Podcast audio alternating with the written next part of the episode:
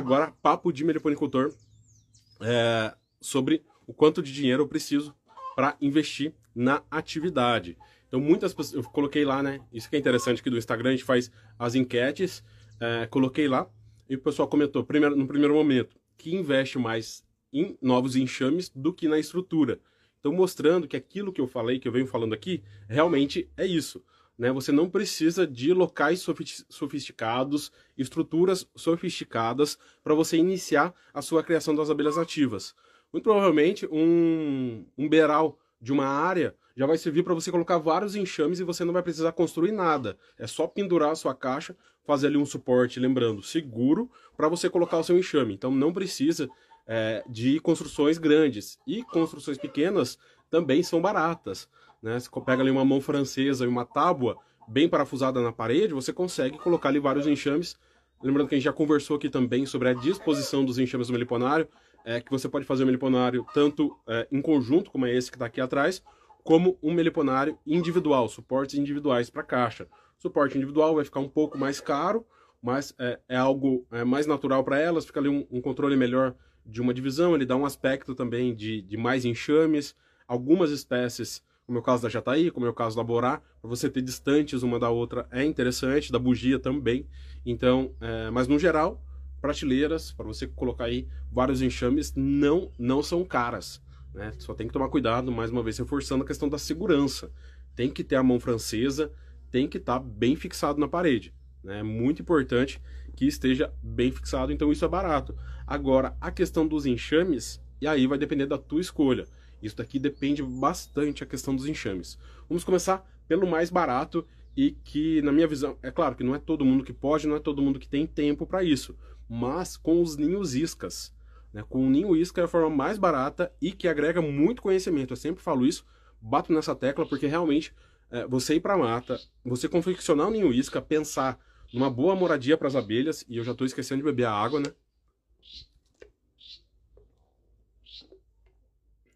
Você ir para mata, pensar, constru, construir um ninho isca, pensar numa boa moradia para as abelhas, instalar, pensar num bom local que elas possam pensar num bom local que elas possam que elas vão nidificar, né? Que elas vão escolher aquele ninho isca. Uh, ir para mata, procurar enxames, ver enxames na procurar enxames nas árvores, ver enxames, uh, abelhas, né?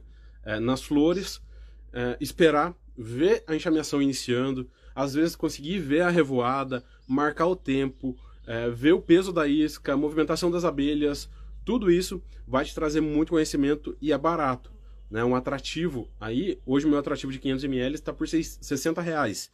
É, mais o frete ali, uns 90 reais, você faz aí 50 ninhos iscas.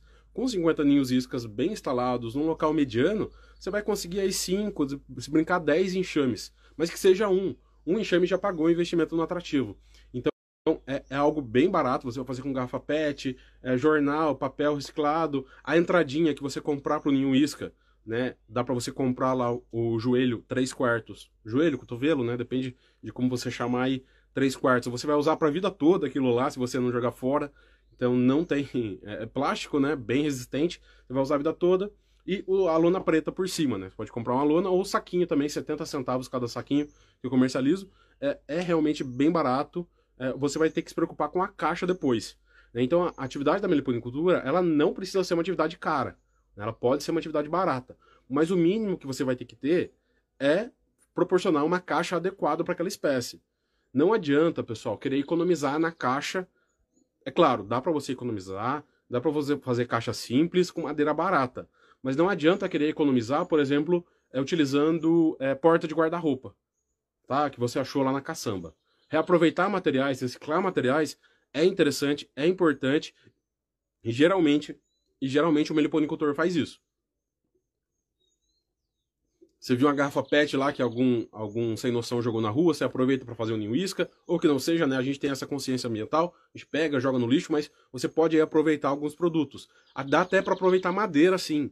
Madeira de construção que só foi utilizado com cimento, é, recortes. Nossa, é, eu fui numa madeireira uma vez com meu irmão, né, que faz as tábuas de carne lá, e os caras usavam para carvão, pessoal, pedaços de tauari que é uma madeira de lei, é uma madeira boa, resistente, bonita e tinha uns pedaços imensos lá na madeireira. Eu até tenho algumas caixinhas aqui que eu fiz, eu tenho que utilizar elas. É, ficou caixinha simples e as minhas preguiças eu tenho colocado em caixas didáticas, mas eu tenho várias caixinhas aqui de uma madeira excelente que eu peguei de graça. Ou você pode pagar muito baratinho por isso. E às vezes você encontra madeira boa sendo jogado fora. Então, aproveitar madeira, tudo bem. Se você tiver certeza que ela não é tratada, tem que tomar esse cuidado. Né? Então, tentar informações se ela é tratada ou não. Entra... A gente ainda vai fazer uma conversa inteira sobre caixas, mas, pessoal, o que você encontra nas madeireiras, o que você encontra em materiais de construção, a tendência é que não seja tratado. E se for tratado, isso é um diferencial para a loja. Então, ela vai ela vai te falar, vai ter essa informação.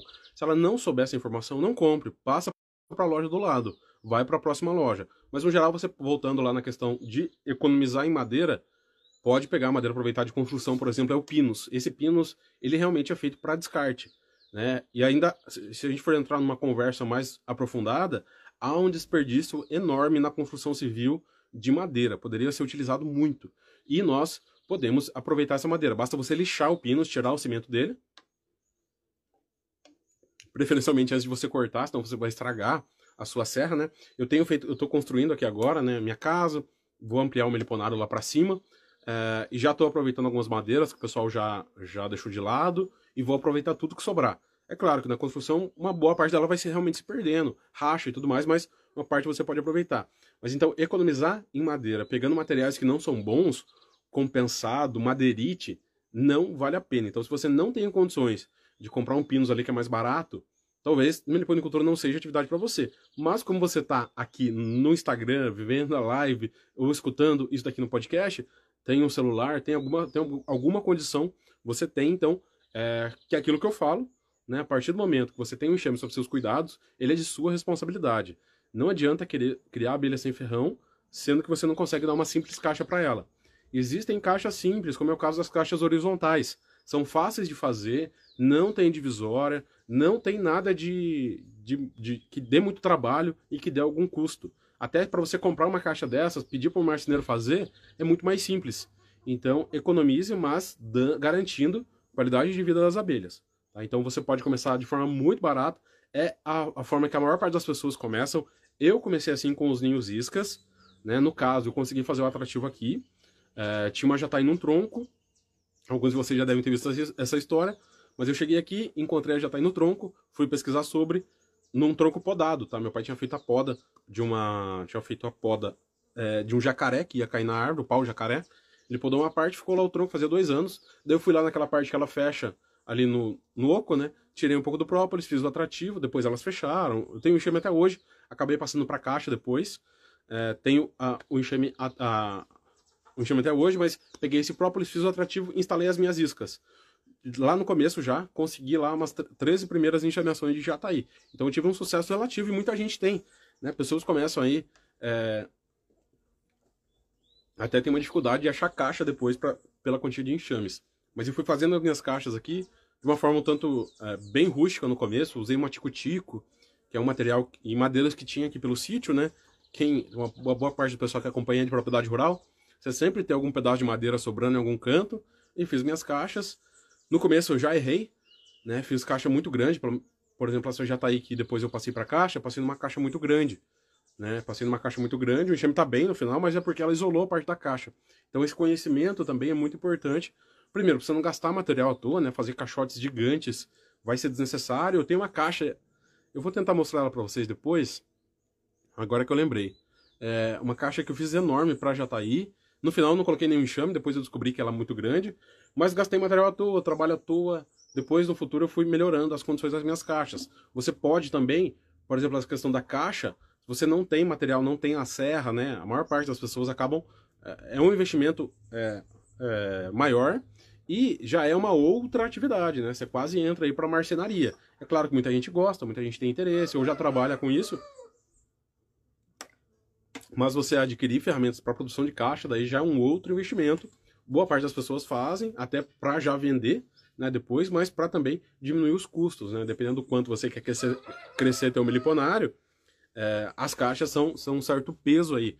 né, de investimento, né, pessoal? É claro que no futuro isso é, retorna e pode retornar muito, muito fácil. A gente vai falar isso é, mais para o final da conversa.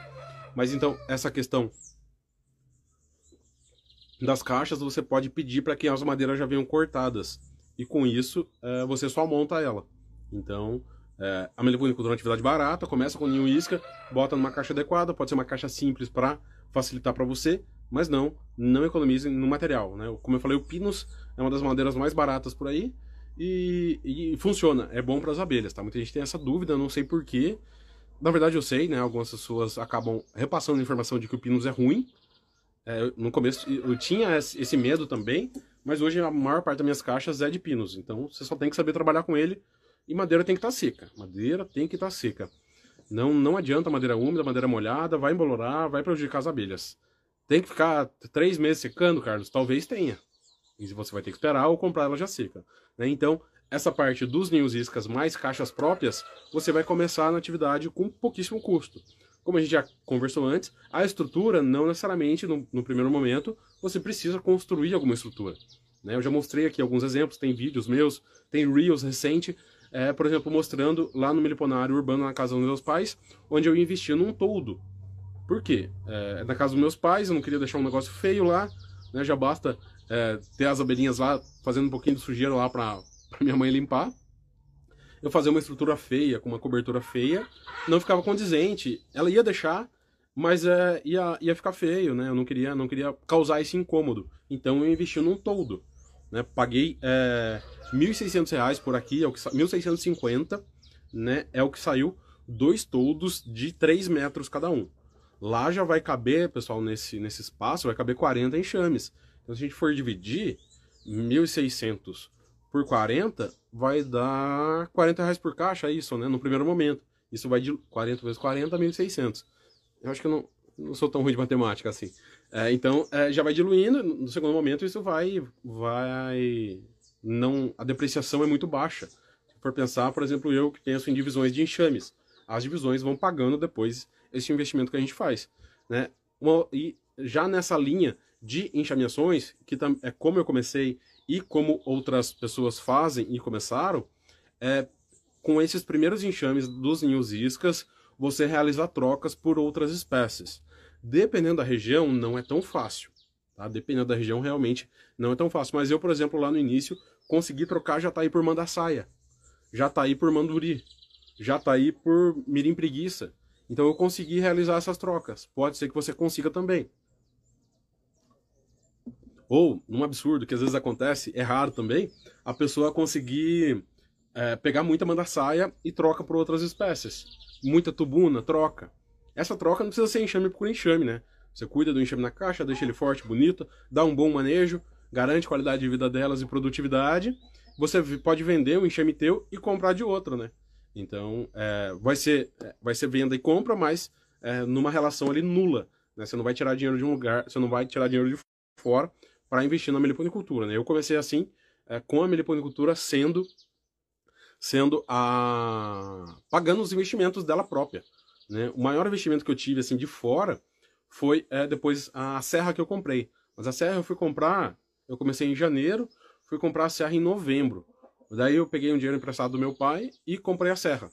Depois disso eu já vim pagando daí com, com, com as próprias caixas que eu fazia, eu já vim pagando essa serra. Mas no geral, é, venda de enxames, venda de atrativo, é, venda de caixa, consegui vender algumas caixas ali um pouco mais rústicas, mas na época tinha os contatos e consegui vender, já pagava o investimento nos enxames. Então daí comprei tubuna, daí depois fui multiplicando, daí comecei a vender é, mel também, própolis mais atrativo, e isso foi, foi girando. Né? Voltando na nossa conversa da história da meliponicultura e do desconhecimento dela por parte da população, é, se você abrir a boca e falar que você está querendo abelha, que tem mel, que tem própolis, que tem enxame para vender, é raro que você não consiga fazer uma venda ou outra, não consiga é, é, gerar um interesse, sem muito esforço, nas pessoas para a aquisição de enxames. Não estou falando que é uma pirâmide, mas é um oceano azul tão imenso, é tanto desconhecimento, é tanta pessoa que só de se, de, de se deparar com o assunto, só de se deparar com a possibilidade de criar abelha e ver que tem alguém fornecendo, você vai conseguir comercializar os seus enxames. E daí, pessoal, Se vocês quiserem, a gente pode fazer uma, uma, uma fazer um papo de meliponicultor só para falar sobre isso, mas a capacidade de venda vai variar, é, é, é a capacidade de venda para qualquer produto. Tá? Você quer vender brigadeiro, você quer vender roupa na internet, você quer vender perfume, quer vender relógio, é, qualquer coisa de venda, qualquer habilidade de venda vale para meliponicultura e vale para outros produtos. Né? Então você tem que fazer um bom atendimento do cliente, você tem que mostrar muito bem o produto, ter um produto de qualidade que quase se vende sozinho, mas não, não se vende sozinho. Então você tem que anunciar isso, falar que está vendendo, mostrar. Né? Hoje, se você tiver lá cinco manda-saias lindas para vender, fazer um vídeo, jogar no YouTube, no seu canal do zero, você coloca lá no título, é, enxames de manda-saia à venda. Provavelmente vai ter algumas visualizações. Se o vídeo for bom, se os enxames forem bonitos, essa visualização vai aumentando. E se você deixar lá seu contato, pronto. Ah, uma hora ou outra vai aparecer alguém da tua região. Tá? O algoritmo do YouTube, eu vejo muita gente, é, bastante pessoas com canais pequenos ou iniciais, ou que não colocam é, vídeos sempre, me mandam mensagem. Você vai entrar no canal da pessoa, tem lá 100, 200, 300 visualizações. Então, se for um vídeo bom, se for um vídeo interessante, mostrar um produto de qualidade, você vai conseguir vender isso. Você vai ter os contatos. E, isso falando no âmbito geral da internet, mas sem contar o seu ciclo de amigos, seu ciclo de parentes, pessoas da sua cidade. Né? O boca a boca, ele é, realmente funciona num, num pequeno local, né? Por exemplo, hoje, é, a minha maior venda de própolis é aqui na minha cidade. Tem gente que compra própolis comigo a cada dois meses. E foi no boca a boca, eu não fiz nenhum anúncio, não fiz nada diferente. Tem o própolis, é, que eu até... Nossa, eu esqueci de tomar o própolis hoje, pessoal. Quando eu falo que sou meio cabeçudo, às vezes, é, nos stories, é, eu esqueci de tomar, tô com, com, com a garganta meio zoada, não sei se vou continuar a live, e esqueci de tomar o própolis. É, é muita molecagem, mas eu tenho própolis, vendo na, na loja, né? Quem quiser adquirir lá, é, momentinho merchan, é, www.meliponariapita.com.br, mas a maior parte da venda de própolis, por exemplo, é aqui no local, venda é, boca a boca pessoa manda mensagem, vem buscar, eu entrego aqui na cidade. Então, mostrando que é, é, possível, tá? Então, essa parte de venda a gente pode falar numa outra conversa, mas vai depender só de você. É possível você vender enxames, vender produtos e, voltando ao que a gente estava falando, pagar o investimento na, ampliação das suas, das suas abelhas. Seja pagar um investimento na, nas futuras caixas que você vai colocar novos enxames, divisões, seja melhorando uma estrutura do teu meliponário, ou agora a gente vai entrar uma parte que muita gente tem dúvida, seja comprando novos enxames. Eu não vou falar de compra e venda, geralmente eu cito uh, algumas coisas aqui, mas uh, não vou falar como você comprar, vamos falar de preços agora. Para comprar, basicamente, para não ser enganado, pida vídeo, peça vídeos de cima a baixo do enxame. Se o cara não mostrar, uh, agradece e espera uma outra oportunidade para comprar, tá? Então, basicamente é isso, para você não ser enganado, peça vídeo do enxame. Não tem como comprar só a pessoa mandando foto da entrada, um vídeo da entrada, da movimentação das abelhas. Tem pessoa que pede para ser enganada, né? Quando vê isso, né? Você... Eu sei que dependendo do, do nível de, de vício em compra, tem pessoa que chega na loja e compra sem experimentar, né? Mas isso já é algo patológico. Agora, você vai comprar uma roupa sem experimentar, sem ver, né? Na internet você compra e pode devolver, mas o enxame não, não, não vão nessa ideia de devolução de enxames. Né? E não vão nessa ideia de comprar pela internet sem conhecer, sem ter alguma informação do, do, do, do vendedor. Mas agora, quanto que eu preciso, Carlos, para é, comprar os meus enxames? E daí entra num depende muito grande, né? Eu até quase que faço questão de deixar isso explícito quando me perguntam, ah, o preço da lambiolhos. Eu coloquei lá nos stories mais cedo. De 400 a 1.500 reais. Ah, mas como assim? É, depende. Depende da região. Né? Então, tem locais que o enxame é mais barato, outros são mais caros. Então, vai depender da região, da caixa. Tem caixa que é muito simples e tem caixa que é muito mais avançada. Tem caixa que você vai pagar 40 reais, tem caixa que você vai pagar 200, né? só pela caixa. Então, esse valor ele é intrínseco na hora de você precificar um enxame. A força do enxame. Vou comprar ninho sobre ninho ou vou comprar uma melgueira cheia? Né? Até no vídeo de vendas eu já imaginei que talvez não fosse conseguir vender, mas na, no último vídeo que eu coloquei lá no, no YouTube, coloquei o preço de 650 reais das minhas tubunas. Ah, Carlos, aqui tem enxame de 200. É, na caixa simples, sem divisória nenhuma, com 2,5 de espessura, um pinus que não tá tão retinho, não é invernizada e o enxame tá novo. O meu tá com a milgueira cheia, cheio de própolis e em ponto de divisão. tô quase vendendo dois enxames num só. Né, então, é... não, não é que eu não tava querendo vender. Se alguém pagasse, eu ia vender e, na minha visão, tá justo o preço. Eu já vendi enxames mais novos, é... com menos material, por 400 reais. Então é proporcional, eu faço essa proporção. E daí mais um ponto que depende é a vontade de venda, necessidade de venda. Né? Felizmente eu não estou precisando vender os meus enxames. Se eu tivesse, eu poderia baixar o preço, tá tudo certo. Né? Eu que estou querendo vender, a pessoa que está querendo comprar, e ficou um pouquinho melhor para ela. Né? Vai comprar um enxame melhor por um preço um pouco aquém, já que quem quer vender está ali com um pouco de pressa, um pouco de necessidade. Não é exploração, não é nada, é decisão de compra e venda. Né? Então, esse é um depende muito grande também. A, a, a, a vontade de venda e, no segundo momento, a vontade de compra. Tem pessoas que pagam caro por enxames que às vezes nem é aquelas coisas, né? né? Então isso é algo que tem que ser levado em consideração. Por isso que eu não falo tanto. Eu falo o que eu tenho à venda, né? E algumas espécies, por exemplo, alambioles. Eu não, eu não vou ter à venda em 2022. Vou ter a venda só no final de 2023, então eu ainda não tenho preço. E quando eu falo da inflação, não é brincadeira, né, pessoal? Do jeito que as coisas estão subindo aí, acaba subindo um pouco as abelhas. Também temos a questão hoje da, de enxames regularizados ou não, pelo menos aqui no estado de São Paulo. Em outros estados também tem a regularização na defesa agropecuária. Tudo isso, é, essa questão, se você tem alguma dúvida com relação a leis e resoluções, tá tudo de graça no YouTube. Eu tenho uma playlist só sobre isso. Então, se você quer saber mais sobre isso, é, já adiantando, você pode criar as abelhas sem ferrão, não é proibido, mas tem lá tudo é, sobre leis e resoluções. Né? É um conteúdo que eu faço é, com bastante dedicação e deixo de graça. Poderia estar lá dentro do Meliponicultura na prática, mas não tá porque realmente eu acredito que é de utilidade pública. Ah, então tá lá de graça se você quiser saber mais sobre isso, mas isso também é precificável, é precificável quando você vai falar de venda de enxames. Está regularizado? Não está? Algumas pessoas já buscam só por enxames regularizados. Isso vai ter um valorzinho a mais. Né? Porque tem um, é, dependendo do, do, estado, um maior ou menor trabalho para você deixar esses enxames é, certos dentro do sistema. Então, tudo isso vai se precificando, né? Então, no primeiro momento, a região, né? Precificado ali com relação à região. Se alguém quiser aumentar o preço, pode ser que consiga vender também. Né? Então, a região, caixa, né? Isso é muito importante. Qual caixa que tá? É... Qual caixa que tá? A força do enxame. Uma coisa é um enxame novo, que tá bem, tudo bem, ele não vai se perder, mas não é um enxame forte, produtivo já, com reserva de mel, por exemplo. Né? Eu tenho vendido jataí com melgueira quase cheia. Então, isso tem que ser colocado. Eu posso coletar esse mel e vender esse mel, coletar essa cera e dar para os meus enxames, por exemplo.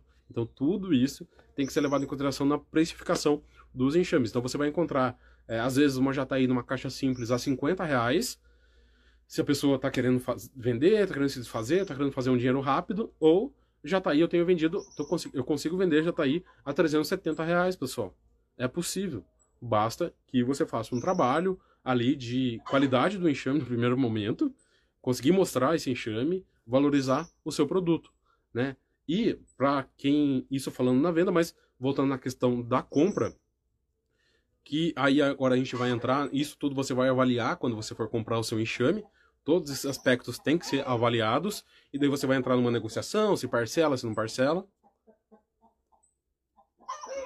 Mas é, é, a questão da compra, então você tem que fazer uma programação de compra. Né? Isso é muito importante. Eu até acabei de publicar lá o, Stories, a pessoa me mandou que ela já gastou 10 mil reais com bugia, no geral ela já gastou mais de 20 mil é, com as abelhas nativas, e eu comentei, e isso é fato, que no mínimo, no mínimo, é, não é. Não é. Como que fala? A pessoa não está se mostrando, não é. Não é que ela é melhor do que ninguém. Ela só mostra, só mostra que ela teve um cuidado com a questão genética. E isso é muito importante. Infelizmente, pessoas gastam mais do que isso e é, não se preocupam com a genética compra uma. Tanto é que a pessoa reforçou lá que ela gastou 10 mil com bugia. Não é que ela gastou 10 mil com bugia, guaraipo, manduri e mandaçaia. Né? Ela investiu numa espécie, vários enxames, para quê? Para garantir variabilidade genética, para garantir uma segurança, para ela não perder dinheiro. Ela investiu mais para ela não perder dinheiro. Quando você compra uma, uma, uma bugia, uma guaraipa, uma mandaçaia e uma manduri, né, falando de melíponas, ou uma borá que seja, e não tem nativa na tua região, é, primeiro, não vai ter uma variabilidade é, natural, é, não vai ter uma variabilidade é, no ambiente. Segundo, caso precise de algum reforço por algum problema que aconteça, é uma diapausa, uma rainha que morreu, alguma coisa. Se você quer ter o seu meliponário no longo prazo, você tem que ter um enxame de suporte. Não comprem, ou pelo menos é, pode comprar sim uma bugia, uma manda-saia, mas já pensando num segundo enxame. Ah, hoje eu comprei uma manda-saia. Daqui dois meses já vou juntar um dinheiro de novo e compro outra. Ou daqui dois meses é rápido, né? Mas três meses, seis meses no máximo porque pode acontecer alguma coisa com o seu enxame. Ninguém quer que aconteça, mas pode acontecer, tá, pessoal? Ah, Carlos, comprei uma jataí. Tem muita jataí na região. Jataí enxameia fácil. Não, daí tudo bem. Cada espécie tem ali a sua, a sua, a sua particularidade. No geral, eu falo dessas espécies que não tem nativa. Você não vai encontrar com facilidade. Ah, Carlos, tem bastante em preguiça na minha região. Não consigo com ninho isca. É, não sou depredador, não sou meleiro não vou arrancar do muro, não vou arrancar da árvore e da madeira. Então, vou comprar uma caixinha. Excelente. Compra a caixinha. Você vai fazer a divisão, vai ter variabilidade genética. Mas se você puder comprar duas, pelo menos, daí tá tranquilo, pessoal. Você tem ali de onde tirar para fazer é, um... para ter um suporte. Isso é muito importante. Então você não precisa, você precisa de um investimento mínimo para começar com os ninhos iscas, mas caso você queira adquirir uma nova espécie, já esteja preparado para é, novas aquisições no futuro. Tá? isso é muito importante. É, pessoas entram é, começam com algumas espécies sem se preocupar com isso e o barato sai caro. O barato sai caro. É, por quê? Porque eu quero criar abelha no longo prazo. Eu quero continuar criando abelhas por bastante tempo. Eu não quero ter uma abelha bonita hoje, essa semana. Eu quero ter um meu meliponário saudável por vários e vários anos. E a maior parte de vocês, a maior parte de quem está aqui, de quem cria abelha, é assim também. Então, não, não, não, não cometam esse erro. É um erro, é um erro comum, um tanto quanto grave, e que no futuro é, gera perda financeira. Além da perda do enxame, gera perda financeira. Então tem que tomar muito cuidado. E a gente já falou um pouco sobre isso, o investimento em espécies que não são nativas ou que pela legislação hoje é proibido você criar abelha de fora. Então não crie, tá? Não vale a pena. É, tem a lista lá. Não vale a pena criar abelha de fora do teu bioma, o que em tese é fora da, ali da tua região. É, por, tem toda a questão ambiental envolvida. Não vou entrar nesse mérito. Poderia ser possível criar sem nenhum problema, mas pela lei já não vale, então não vale nem um pouco a pena. Você vai ter excelentes espécies, eu sempre falo isso você já tem excelentes espécies nativas da tua região. Não precisa criar abelha de fora. E daí entrando naquela questão do vendedor, tem gente vendendo enxame de fora hoje e não avisa quem está comprando. Então, se preparem para comprar, pesquisem, perguntem para o vendedor se ela é nativa ou não. Só jogar no Google lá, Urussu nordestina tem em São Paulo? Não, não tem. Então, não comece a criar, pessoal. Não, realmente não vale a pena, tá? Então essa é uma questão também importante aí para você não perder dinheiro, né? Não ter ali algo que possa te gerar um problema depois, você vai ter que devolvê-la para Bahia, então é... para variar mais uma vez o conhecimento salva, né? Ter o conhecimento é, das espécies, do manejo, né? Isso é conhecimento de manejo. A importância genética é conhecimento de manejo e vai evitar que você perca dinheiro lá no futuro. Então, se preparar para realizar essas aquisições é muito importante voltando ao que eu falei, não precisa ser a melhor caixa do mundo, mas se você quiser ir evoluindo o teu meliponário, talvez melhorar o manejo com uma, uma caixa ímpar, isso vai depender do gosto das pessoas, né? Tem alunos meus que preferem a caixa horizontal. E por isso eu também, é, por exemplo, no Meliponicultura na Prática, algumas vezes no YouTube eu mostro a opção da caixa horizontal. Não há nada de errado, né? A, ainda lá no nosso papo da apis e da e da diferença da apis e da abelha das abelhas sem ferrão, a app está padronizado na caixa Langstroth, mais do que comprovado. Já tentaram inventar novas caixas e realmente não bate. É, é até bonito de ver um, algo inventado lá em 1880 que funciona até hoje e vai continuar funcionando. né? Algumas técnicas de manejo são melhoradas, mas a caixa, o princípio da caixa de quadros e tudo mais, funciona há mais de 100 anos. É, isso é muito legal. Na meliponicultura eu não vejo isso acontecendo.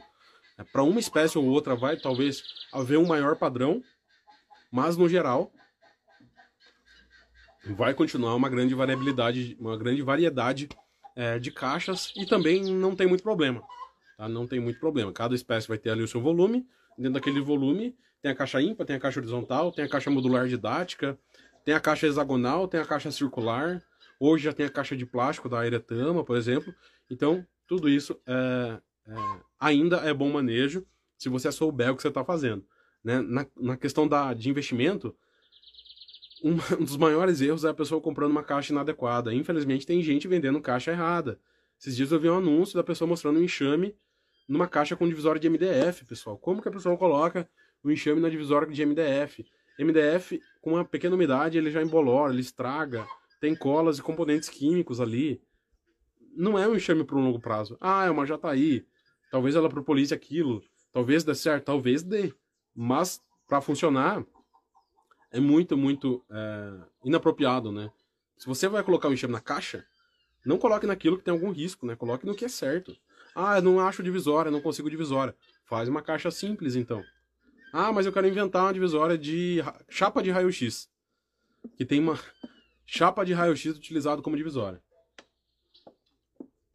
É bom, Carlos. Basta jogar no Google lá, pesquisa lá. Reutilização de chapa de raio-x. Vai ver quais, quais metais quais metais pesados podem ter na chapa. Sabe, é uma coisa assim que não economize. Tem a opção barata. Tem a opção barata, que garante qualidade de vida do enxame, que eh, as abelhas vão ficar bem e que podem ser também produtivas e que você consegue vender essa caixa depois, se for o caso. Né? Um valor um pouquinho mais abaixo do que uma caixa mais. uma caixa melhor, mas é, ainda assim o enxame está bem, né? O que vale é isso, pessoal. Qualidade de vida do enxame. O mesmo vale pelo que a gente já falou de estrutura. Você não precisa investir numa estrutura. É... Eu vi, já vi por aí estruturas de tauari. A pessoa usa tauari para fazer. É, claro, cada um vai escolher aí a tua o que quer, o que acha bonito, o que vale a pena, mas, por exemplo, é uma madeira bastante cara. Né? Não sei qual, da onde vem esse tauari. É claro, nem tudo é desmatamento, mas uma parte pode ser. Mas é, investir em estruturas de tauari, por exemplo, uma madeira bastante cara, sendo que você pode usar o eucalipto, né? Funciona tanto quanto é uma, um caibro, por exemplo, mais barato, é uma madeira de reflorestamento, então tudo isso é levado em consideração e você tem opções boas e opções baratas. Vamos ver o que vocês comentaram aqui, né? Então, a questão do investimento em estrutura pode não ser cara, principalmente para poucos enxames. Muito provavelmente você já tem um lugar aí que você possa colocar o enxame. E eu acabei de me dar conta que eu vou ter que tomar um litro e meio de água durante a live. Um litro não não deu, mas a garganta já já foi mais do que do que ontem, pessoal. Acho que vamos aguentar aqui. Estamos em, em 40 minutos aqui falando. Cadê? Bastante gente passando pela live. Tinha uma churrasqueira velha aqui. Tampei e coloquei duas caixas em cima. Era o que tinha. E cria na minha sacada. Então não me custou nada de estrutura. É isso aí, pessoal. Mais pra frente arrumo prateleira excelente. Quem que mandou esse comentário aqui? O Gli Eli. Exato. Aproveitar. Se o ambiente é legal, a gente já comentou sobre isso. É... Ah, tem caixa de cimento e isopor. Quem usa não reclama. Tem essa opção também, eu nunca testei por aqui. A minha questão fica. A minha, a minha, o meu não uso fica mais pela questão do acabamento. Tá? Um pouco mais difícil de dar um bom acabamento, mas eu realmente não não testei. O Ricardo falando que faz um serrote no braço, é uma boa opção também. Eu não, não fiz um serrote porque eu sou muito ruim de serrote, nunca tive um serrote bom aqui. Já cortei alguma madeira no serrote para outras, outras funções, mas realmente é algo, é algo mais pesado. E como eu estava falando, né, pessoal, é... o conhecimento salva, conhecimento de posição do enxame, você vai economizar nisso, conhecimento de caixa, vai comprar uma caixa adequada, não vai comprar um enxame numa caixa ruim, não vai perder o um enxame, conhecimento da biologia das abelhas, para saber da importância genética delas, o que você precisa para fazer uma divisão, quais enxames você pode ter é, perto um do outro, para não rolar briga, é, como você vai fazer esse investimento, a questão uma das questões que mais gera prejuízo na, na meliponicultura é, é, realmente a falta de conhecimento, né? Seja na aquisição dos enxames, seja no manejo, seja nessa ampliação. Né? Quantas pessoas, quantas pessoas perdem divisões, perde ali tempo, perde a oportunidade de ter um novo enxame. Né? É diário a pedido de ajuda que eu recebo de enxame que está fraco, é, é, enxame, é, campeiras que abandonaram a divisão, divisão que não deu certo, passou 45 dias e não tem rainha, e daí você vai ver a caixa está errada, no local errado, com pouca variabilidade genética, a técnica foi feita da forma errada, então a falta de conhecimento gera prejuízo, né? Isso daqui é óbvio, então investir em conhecimento é, realmente é investir em conhecimento, você vai ter mais resultados com seus enxames e não vai perder dinheiro, no final, e não vai matar a abelha, né? Porque no final, infelizmente, as pessoas acabam é, perder, tendo um prejuízo financeiro mesmo, né? Imagina você pagar 800 reais numa bugia, pagar 800 reais numa, numa lambiolhos e perder ela por falta de manejo. Pessoal, lembrei aqui agora. Vocês acreditam que agora no último inverno, foi o comentário do meu vídeo, no último inverno a pessoa jogou fora o enxame de lambiolhos porque não viu mais postura. Jogou fora. Tirou tudo que estava dentro da caixa. Disse que estava ali com um campeiras e jogou fora. O enxame tinha entrado em diapausa, pessoal.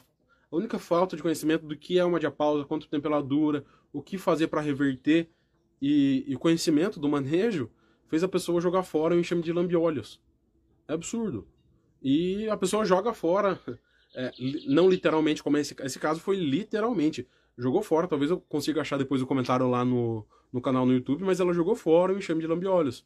E as minhas aqui, por exemplo, eu já mostrei que entraram, algumas entraram em diapausa, outras não entraram, mas é natural da espécie. E depois, o que, que você pode fazer, por exemplo, numa, numa diapausa? Você pode entrar com postura de um enxame mais forte. Você vai acelerar a evolução dela. Entra com uma alimentação, se o inverno for muito rigoroso. Então, a falta de conhecimento faz com que pessoas joguem fora literalmente o enxame ou joguem fora uma oportunidade. Percam a oportunidade. Façam uma divisão e joga fora os discos de cria, porque aquilo vai se perder.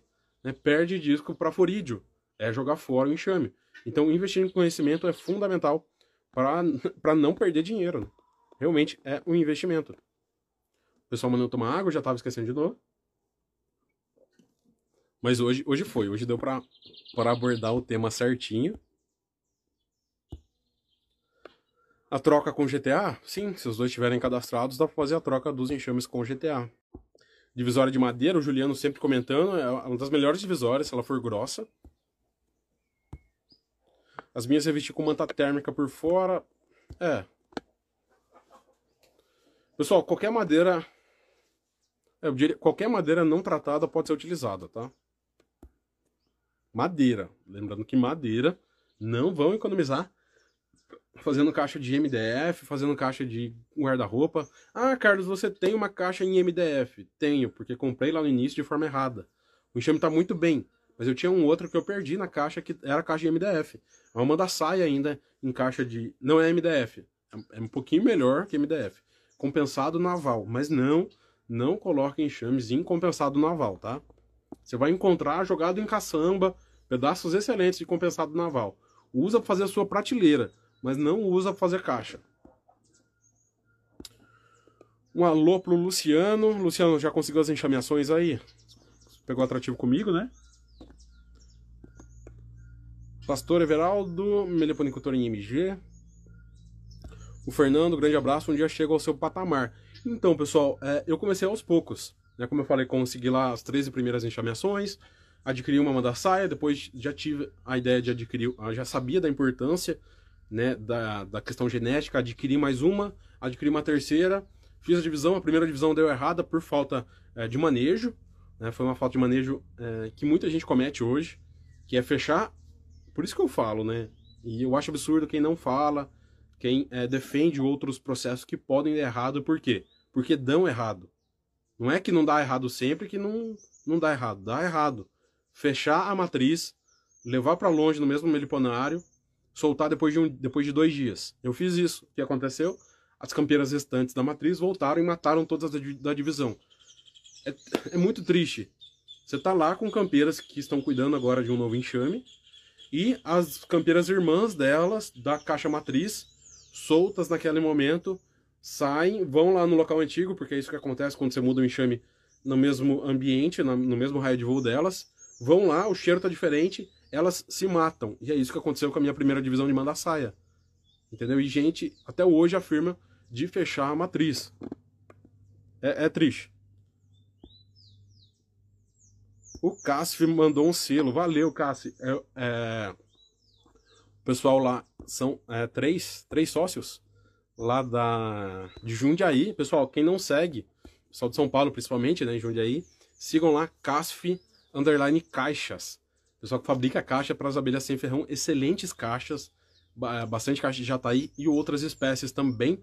Tem, é só entrar no perfil deles, vocês vão ver o trabalho. É aquilo que eu falo, da venda de produto, né, da venda da, de um enxame de abelhas, da venda do mel, da venda do própolis e da venda de caixas também. É um mercado que falta gente de qualidade. O pessoal do, do CASF, é, eles estão. Eles recebem muita encomenda, não estão tendo onde. onde. Vende, é, onde não estão conseguindo suprir a demanda de enxames, para vocês terem uma ideia. Estão aqui no estado de São Paulo, lá em Jundiaí, não conseguem suprir a demanda de enxames. Fazem um excelente, excelente trabalho. É, estão, às vezes, lá na, na nossa estão lá no encontro do Pacaembu, em outros eventos de abelhas nativas, estão também no Meliponicultura na Prática, são alunos nossos. Um abração e vamos marcar uma live, vamos marcar uma live para a gente falar sobre caixa, sobre as suas experiências. Já conversei com é muito legal a experiência que eles têm nas abelhas. O Fernando é, mostrando, falando que na primeira divisão deu certo, graças aos seus ensinamentos. Valeu, Fernando.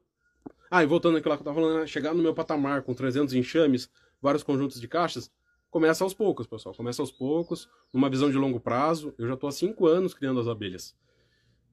Pode-se dizer que tive uma certa sorte no começo? Sim, né? Coloquei os ninhos iscas, já, aqui já era um bom local. Mas boa parte das pessoas que começam, colocam os ninhos iscas na mata, conseguem um bom local. Né? Eu só fui dando ali, é, tinha condições, sim, tinha apoio da, da minha família, já tinha um outro emprego que podia é, já atendia como médico veterinário, tinha um suporte para investir um pouco ali nas abelhas, quer dizer, tinha a medicina veterinária bancando meus custos de vida e um pouco de tempo para investir nas abelhas, né? Então, eu investia tempo, não coloquei dinheiro de fora é, na criação das abelhas, sempre foi se pagando. Bem pouquinho, né? Eu lembro que lá no primeiro ano eu tenho as anotações é, de, de, de, de manejo, eu não tenho porque realmente eu pequei bastante nisso. Mas eu tenho as anotações de contabilidade no primeiro ano eu ganhei 700 reais com as abelhas, em 2017. E isso eu investi em enxames. Então, fora as trocas, né? Isso não falando de troca, mas falando é, do dinheiro em si. Luz vermelha para transferência, a gente já comentou sobre isso. É, é muito bom, tá? Luz vermelha em transferência. Dá para ser utilizado. Só não utilize se você tiver zero experiência, a não ser que seja, a não ser que seja uma emergência. O Fernando continua aqui, que já pagou o curso. Verdade, Fernando. É tanta gente que eu confundo, vários alunos acabam confundindo. Vamos marcar uma live também pra gente conversar. Cadê? Meliponário Muriano Cajamar. O calor hoje, pessoal, verdade, o calor hoje eu não comentei, não tá tanto. Ontem bateu 35, pra vocês terem uma ideia. Daí depois de tarde choveu, depois abriu o sol de novo. Hoje, a hora que eu comecei, eu olhei e esqueci de falar. Sempre comenta aqui da temperatura é, estava 30. Agora está 31,3 e 70% de umidade. Tava menos umidade, então já veio massa, já está mais úmido agora. E acho que de tarde chove de novo, mas as chuvas aqui, as chuvas aqui estão boas. Caporeçu, muito calor lá. Tem que planejar. É isso, pessoal. Planejamento. Conhecimento aliado a planejamento. Você vai é, ter uma atividade que pode ser barata e pode crescer. Ela, ela é autossustentável financeiramente. A meliponicultura pode ser autossustentável financeiramente. O ele eh, Lisboa é, perguntando se pode fazer com madeira de pinos.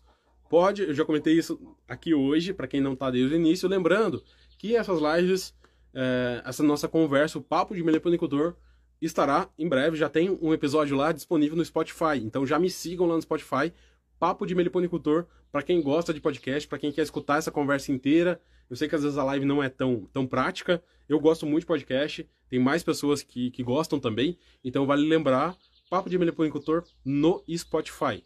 concluindo o que eu estava falando, a meliponicultura, com áudio, a meliponicultura é uma atividade sustentável. Você pode começar de forma barata, mas pode começar também investindo bastante dinheiro. Só não deixe de investir em conhecimento. Né? Você pode sim gastar 10 mil reais no enxame de bugia. Eu, por exemplo, é, quando fui começar com as lambiolhos, eu comprei de uma vez só 10 enxames de lambiolhos. Por quê? Porque eu já sabia que eu não queria ter dor de cabeça, eu não queria ter prejuízo. E o que aconteceu? Comprei 10 enxames, consegui, como era 10, um contato legal, depois até fiz a divulgação, ajudei a divulgar e tal. Paguei 550 nos enxames. Todos em caixinha simples, um em caixa didática modular. Eu paguei 550, investi 5.500 reais em enxames de lambiolhos. Vim juntando esse dinheiro aos poucos. Eu não queria comprar um enxame hoje, daqui seis meses comprar outro. Eu realmente esperei. Ter paciência é muito importante, pessoal. Por quê? Por exemplo, comprei esses. Comprei. Isso, 10. Não, nove enxames. Já tô falando bobeira aqui. Comprei. No... É que faz um tempinho já. Comprei nove enxames, 550 cada. Comprei. É... Isso, 4.500 e pouco é, os enxames. Então, comprei nove, chegou aqui. Um tempo depois, foi uma viagem tranquila. O cara fechou antes, me mostrou os enxames. É, é, três semanas depois, eu percebi que um dos enxames estava sem postura. Então, teve o estresse da viagem, que pode acontecer, mesmo você fazendo tudo certo. Teve ali o estresse da viagem, o enxame ficou sem postura, a rainha não conseguiu recuperar só. A rainha parou a postura, depois de um tempo voltou sozinho, mas o enxame ficou mais fraquinho. O que, que eu fiz? Eu tinha outros oito enxames, fui lá e coloquei células de cria para ele. Pronto, tá resolvido. Hoje eu tenho mais do que os enxames que eu tinha. Então, se programar é importante. Buscar conhecimento é importante para você não perder dinheiro. Não tenham pressa. Não entre em rifa de abelha, pessoal. Não entre em rifa de abelha. A não ser que seja uma rifa uma rifa que tenha um cunho social. Ah, é para ajudar alguma pessoa, é para ajudar algum evento, né? Você tá no evento. É, os eventos de meliponicultura geralmente são muito baratos, tem todo um custo envolvido por trás. Daí sim, entre na rifa para ajudar o evento. Eu sempre entro, sempre participo. Quando eu estou no evento, eu coloco lá um produtinho para ser rifado. Daí tudo bem, mas agora, rifa de WhatsApp. Pega esse dinheiro que está na rifa e vai economizando aos poucos, junta o dinheiro para comprar um enxame de verdade, para garantir, para se programar, tá? Muito cuidado com esse negócio aí de rifa aleatória. Se é para um, um, benefício da meliponicultura, um evento de meliponicultura, tudo bem. Mas no geral, não entre em rifa, tá? Não entre em rifa de abelha. Já tem tinha gente trazendo jandaíra e manda saia da caatinga aqui para São Paulo para ser rifado, sabe? Umas coisas assim é, bem absurdas. É, mas concluindo, meliponicultura é uma atividade que pode ser bastante barata com os ninhos iscas.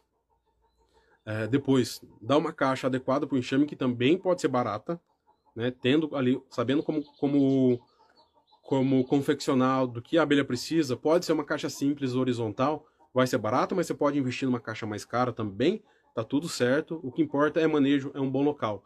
Não adianta ser um enxame na melhor caixa do mundo Olha lá, garganta. Faltou água, né, pessoal? Tem que ser um litro e meio. Não adianta ser um enxame, um enxame na melhor caixa do mundo num local horrível. Então tudo é multifatorial na meliponicultura. Você tem que se preocupar com tudo, tá? Provavelmente você já tem um, seu, um lugar aí para vários enxames, ou para um, dois, três, cinco enxames. Provavelmente você já tem um lugar na sua casa, você não vai precisar investir em estrutura. Realmente é investir em boas caixas, em conhecimento e no futuro quiser adquirir enxames, vai variar de uma série de fatores, mas se programem para a aquisição de varas genéticas. Quer começar com uma nova espécie? Adquire no mínimo duas. E se ela não tem nativa na tua região, no mínimo cinco, tá? Quer começar com bugia? Vou comprar cinco. E assim sucessivamente, não tenham pressa. Monta o plantel de uma para depois montar o plantel da outra. Tá certo, pessoal? Um abraço e até o próximo papo de meliponicultor. Valeu, pessoal!